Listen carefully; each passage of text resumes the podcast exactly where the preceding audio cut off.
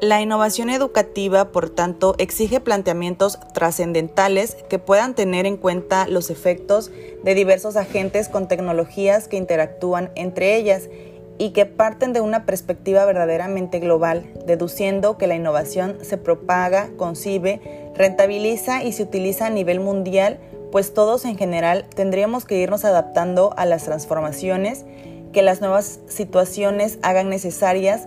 por lo que deberán garantizarse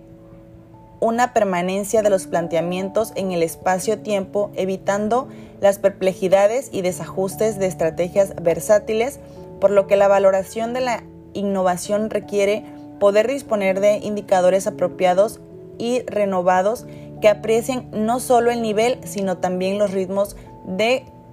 convergencia en general, pues solamente un ambiente global correcto en fuentes, condiciones e infraestructura puede obtener los efectos anhelados por la innovación.